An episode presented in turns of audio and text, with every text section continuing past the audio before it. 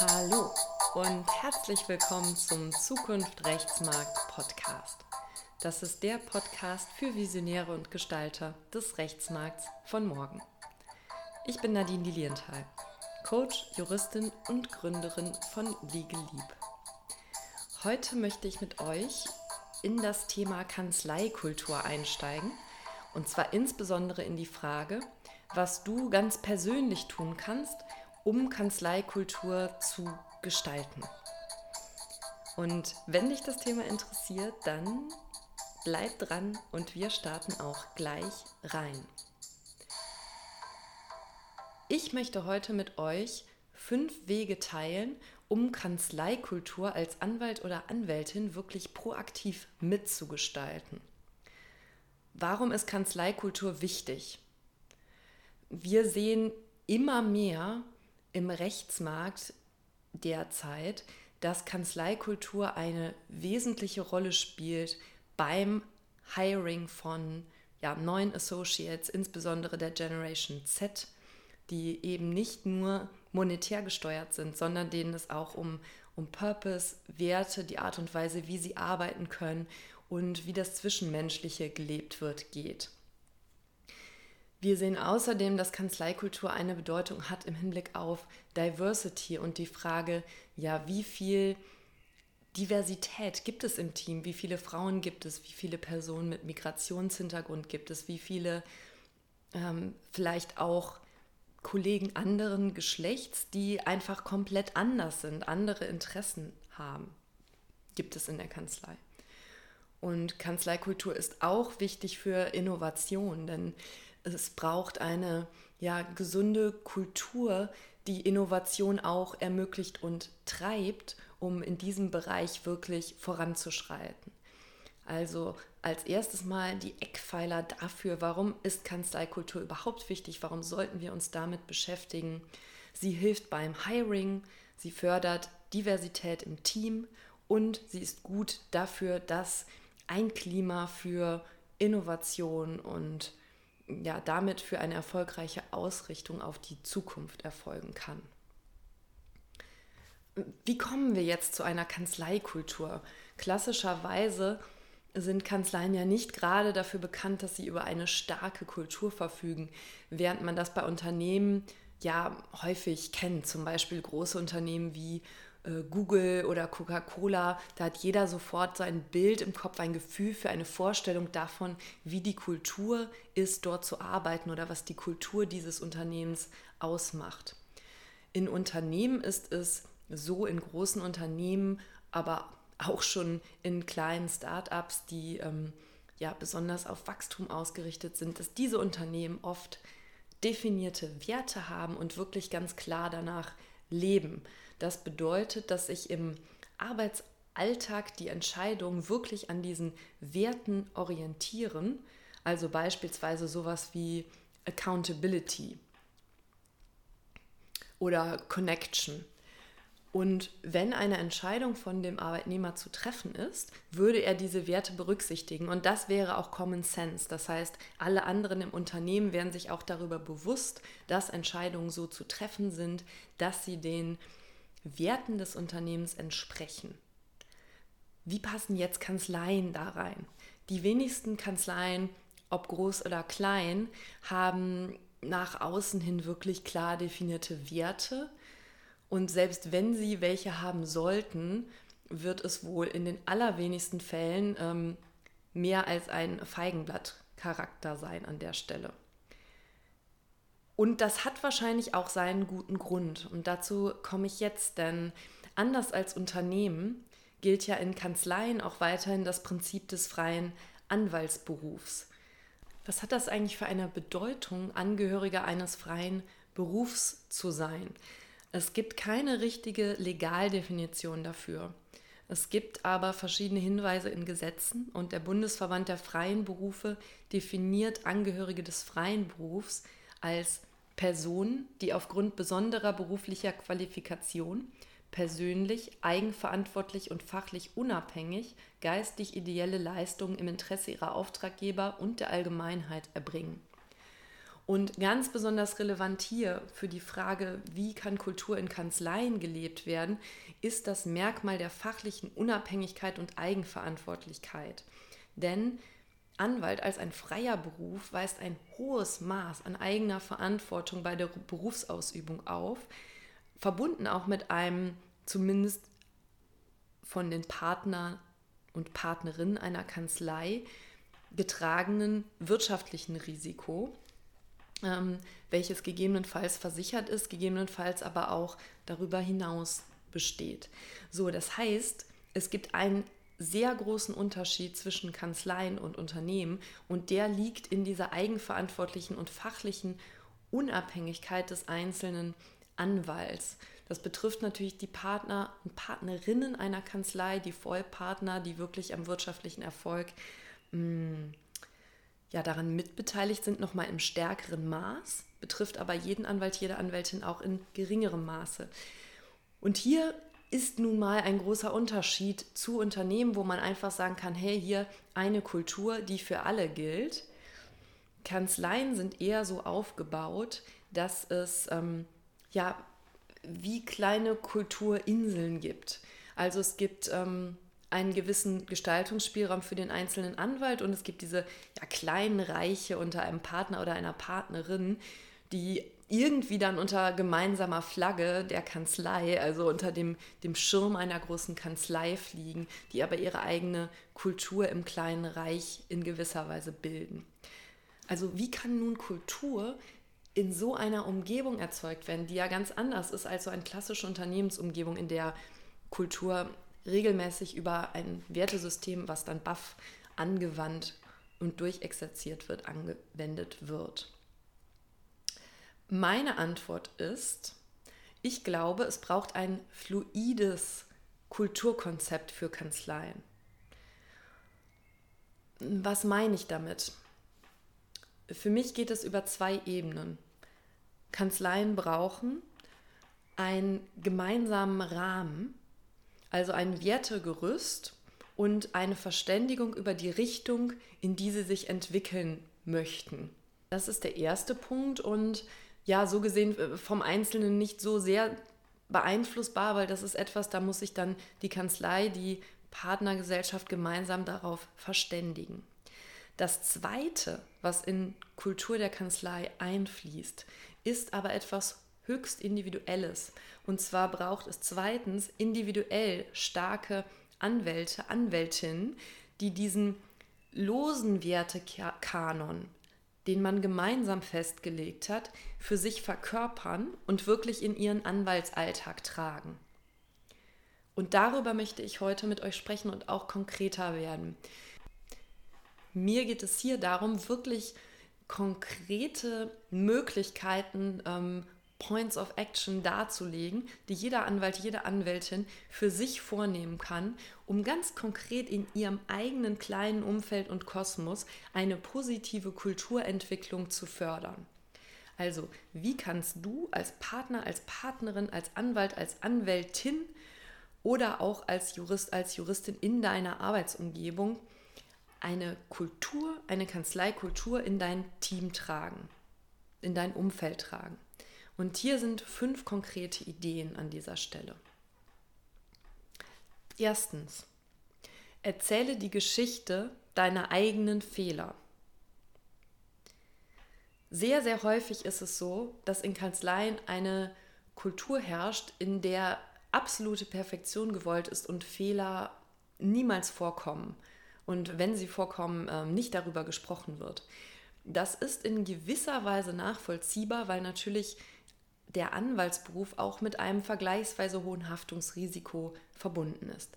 Gleichzeitig beziehen sich Fehler natürlich nicht nur auf Fehler der anwaltlichen Beratung, wo es aus Gründen, ähm, die mit dem Berufsstand zu tun haben, in gewisser Weise verständlich ist, dass an dieser Stelle Fehlerkultur in der Anwaltschaft schwierig ist. Fehlerkultur ist aber ja noch viel mehr. Wenn ich die Geschichte meiner eigenen Fehler erzähle, kann ich beispielsweise einem Associate in meinem Team, wenn ich Partnerin bin, erzählen, wenn das denn so ist und für mich stimmt, am Anfang hatte ich selber echt viele Typos in meinen Schriftsätzen. Angenommen, das ist ein Problem von dieser Person. Ähm, und also ich habe auch Jahre gebraucht, das wirklich rauszubekommen. Und ich bin echt dankbar, dass ich damals so viel Unterstützung von meinem damaligen Chef hatte. Eine Öffnung in dieser Form, wie ich sie gerade beschrieben habe, was auch immer jetzt ein Thema ist, ähm, wo ja, Personen in deinem Team zum einen Herausforderungen haben und du zum anderen anknüpfen kannst mit einem eigenen Erlebnis, vielleicht einer eigenen Schwäche, die du für dich überwunden hast und überwinden konntest.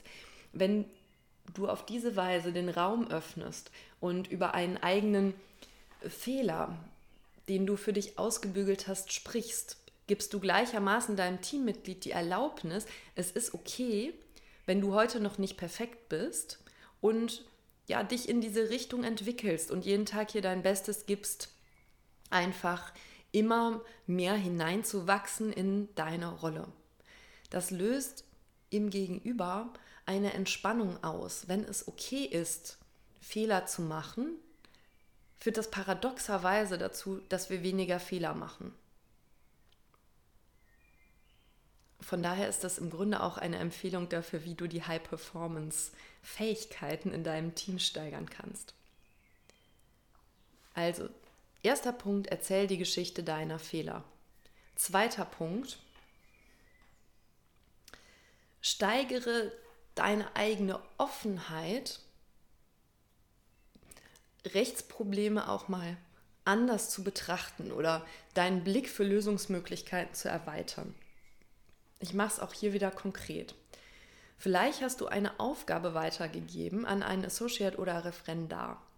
Und die Antwort, die du bekommst, ähm, der Lösungsansatz, der ist dir vielleicht im ersten Moment fremd oder erscheint dir sogar unsinnig.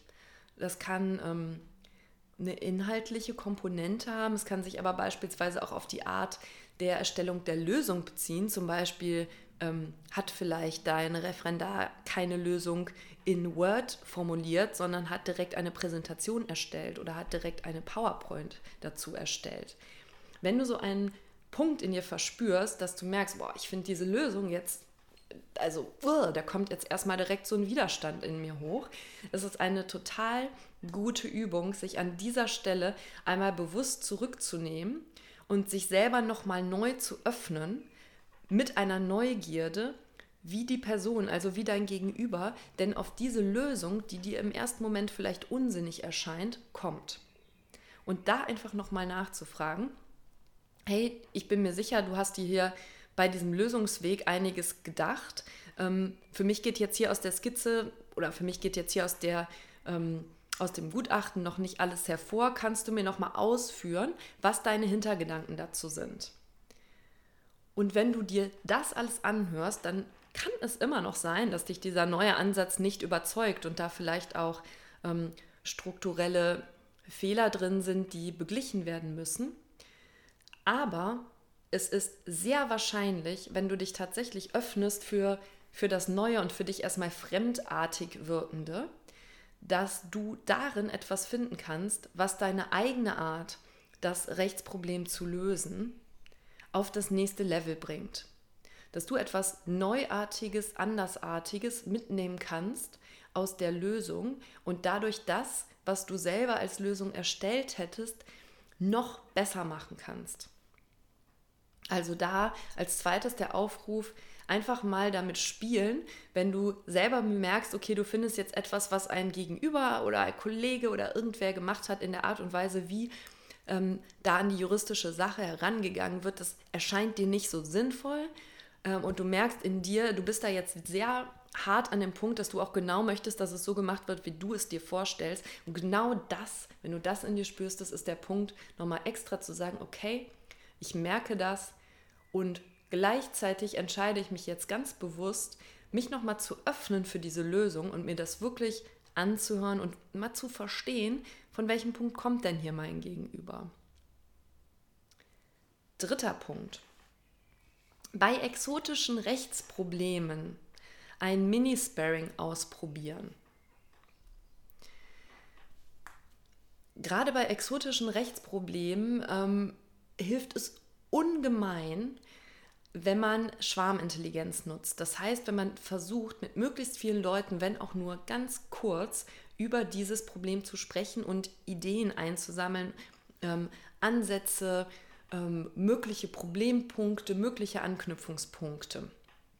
Was du also tun kannst, wenn du selber ein exotisches Rechtsproblem, eine Aufgabe bekommst, wo du erstmal gar nicht so richtig weißt, wie du die angehen sollst oder auch eine Aufgabe, wo du zwar schon eine Idee hast, wie du sie angehen könntest, aber einfach deinen Raum, deinen Blick nochmal weiten möchtest, hier dein Team oder deine KollegInnen um Hilfe zu fragen. Ähm, und zwar ganz niedrigschwellig kannst du vielleicht ein paar Minuten mit mir brainstormen? Ich habe hier ein neuartiges Problem und hätte sehr gerne einmal deinen Input dazu. Oder ich würde sehr gerne hier einmal auf deine Expertise zurückgreifen. Ich habe hier ein neuartiges äh, Rechtsproblem, habe zwar schon ein paar Ideen, wie ich das hier lösen kann, aber es würde mich total interessieren, was du darüber denkst. Wenn du das tust, dann öffnest du ähm, wirklich einen Raum für eine echt schöne Kollaboration, Natürlich gilt es ja auch dein Gegenüber nicht überzustrapazieren. Es geht hier gar nicht, dass das Ganze darum, dass das Ganze super in die Tiefe an der Stelle gehen muss, sondern es geht einfach darum, dass du wirklich innerhalb von wenigen Minuten ein paar neue Blickwinkel und Impulse einsammelst, die dir extrem helfen können, gerade bei exotischen Rechtsproblemen gute Lösungen zu finden und da auch wirklich nochmal am Weitblick zu arbeiten, was gerade in Themen, zu denen es noch nicht viel gibt, extrem wichtig ist. Genau, also Tipp Nummer drei für eine gute Kultur in der Kanzlei bei exotischen Rechtsproblemen ein Minisparing ausprobieren. Tipp Nummer vier, das Team einmal die Woche zusammenbringen. Und an dieser Stelle ist es jetzt auch gar nicht so relevant, ob du Partner oder Partnerin bist oder Anwalt oder Anwältin im Team, denn die Initiative für so eine Zusammenkunft kann ja durchaus ähm, von oben oder auch grassroot-mäßig aus dem Team selbst kommen. Es ist extrem sinnvoll für euren Austausch und den Aufbau einer positiven Kultur, wenn ihr zumindest einen gemeinsamen Anknüpfungspunkt in der Woche habt, wo das Team sich einmal kurz trifft und austauscht. Das kann ein Check-in oder Check-out am Montag oder Freitag sein, ähm, kann beispielsweise per Zoom stattfinden oder in Person oder ein Teamlunch am Mittwoch es geht an dieser Stelle darum, dass es einen Punkt in der Woche gibt, wo ihr gemeinsam in Interaktion äh, tretet und auch wirklich euch miteinander zumindest einmal kurz beschäftigt. Es geht gar nicht so sehr um die Länge, das muss jetzt auch ähm, ja, nicht stundenlang sein. Es reicht aus, auch nur zu sagen, okay, wir machen 15 Minuten Blitzlicht. Was war bei allen los die Woche? Das ist natürlich ähm, je nachdem, was für Teamdynamiken gewünscht sind und wie eng auch euer Austausch sonst ist, beliebig ausbaubar an der Stelle. Und der fünfte Punkt für den Aufbau einer Kanzleikultur ist mindestens einmal die Woche ein positives Feedback geben. Auch das kann wieder Feedback sein, was einfach an irgendeine Person geht, mit der du in dieser Woche gearbeitet hast und die etwas getan oder gesagt hat oder dich in einer Form unterstützt hat, ähm, auf die du ehrliches und authentisches positives Feedback geben kannst. Und was ich damit meine, ist beispielsweise einem Kollegen, einer Kollegin etwas zu sagen, wie vielen Dank für deine Unterstützung bei der Vorbereitung von Projekt XY. Ich fühle mich mit dieser Information sehr gut präpariert und ja, richtig gut vorbereitet auf das Mandantengespräch. Oder ähm, vielen Dank für deine Unterstützung. Ich fand deine Erklärung super gut strukturiert und das hat mir sehr geholfen, mich schnell in das Mandat einzuarbeiten. Durch die Konzentration auf positive Punkte bekommt ihr eine ganz andere Dynamik in das Team. Und wenn das etwas ist, was du dir auf deine persönliche Agenda setzt und ja immer wieder für dich umsetzt, dann wirst du nach und nach einen echten Einfluss auf die Atmosphäre im Team spüren. Ich fasse noch einmal zusammen, was sind meine fünf ganz konkreten Action Points, wie du als Partner, als Partnerin, als Anwalt, als Anwältin Kanzleikultur, eine positive Kultur des Miteinanders in dein Team tragen kannst. Also die fünf konkreten Ideen für die positive Kanzleikultur sind erstens, erzähle die Geschichte deiner Fehler. Sprich über etwas, was dir irgendwann auch mal nicht gelungen ist und was du erst lernen musstest oder für dich erschließen musstest. Zweitens, zeige eine gewisse Offenheit und Neugierde dafür, wenn jemand anders an eine Rechtsaufgabe oder ein Rechtsproblem herangeht, als du das tun würdest und versuche zu ergründen, was in deinem Gegenüber vorgegangen ist, um diesen anderen Ansatz zu vertreten. Und ja, integriere dann die Elemente, die du daraus sinnvoll findest und vielleicht bisher selber in deinem Ansatz noch nicht bedacht hast. Drittens, um exotischen Rechtsproblemen zu begegnen und auch die, das kollaborative Miteinander im Team zu stärken, kannst du ein Mini-Sparring mit KollegInnen zu einem exotischen Rechtsproblem machen. Vierter Weg bringt einmal die Woche das Team zusammen, so dass ihr ja einfach eng beieinander bleibt und wisst, was in dem anderen, in der anderen vor sich geht. Und fünfter Weg, gebt mindestens einmal die Woche ein positives Feedback und zwar an einer Stelle, wo du es wirklich ehrlich meinst und formulieren kannst, ähm, was ja die Unterstützung, die Hilfe oder die Tat des anderen in dir Positives bewegt hat. Genau, das war es schon für heute und das sind fünf ganz konkrete Tipps. Ich hoffe, dass diese Ideen hilfreich für euch sind und freue mich sehr, wenn ja, du mir ein kleines Feedback dazu übermitteln möchtest. Äh, gerne an die Infoadresse, die du auch in den Show Notes findest, oder schreib mir auch gerne über LinkedIn, was für dich funktioniert, was du vielleicht noch darüber hinaus machst und ja, wie das Ganze für dich abgelaufen ist, was deine Position zum Thema Kulturwandel in Kanzleien ist. Ich freue mich extrem auf einen Austausch zu diesem sehr, sehr, sehr spannenden und aus meiner Sicht auch wichtigen Thema, gerade im Hinblick auf die Zukunft des Rechtsmarkts und die Wettbewerbsfähigkeit von Kanzleien in der Zukunft. Und wenn du ganz persönlich Unterstützung suchst auf deinem Weg als Rechtsberater, Rechtsberaterin, insbesondere auch dabei, ja, in deiner authentischen Fähigkeiten, dich mit dem Mandanten zu verbinden und deine eigene Karriere zu gestalten, noch mehr hineinwachsen möchtest, um ja das Ganze wirklich auf eine Art und Weise zu tun, die für dich selber sich leicht anfühlt, damit du auch gleichzeitig einen möglichst schönen Anwaltsalltag hast dann schau gerne einmal auf unserer Webseite vorbei unter www.liegelieb.de. Liegelieb schreibt sich L-E-G-A-L-E-A-P. Und wenn dir der Podcast gefallen hat und du sagst, hey, das ist was, da kann ich was mit anfangen, das bringt mir was, dann freue ich mich extrem über deine 5-Sterne-Bewertung bei iTunes oder Spotify und natürlich auch über ein Feedback über irgendeinen der genannten Kanäle oder natürlich eine Rezension. Und jetzt wünsche ich dir noch einen wunderbaren Tag, wo auch immer du ihn verbringst.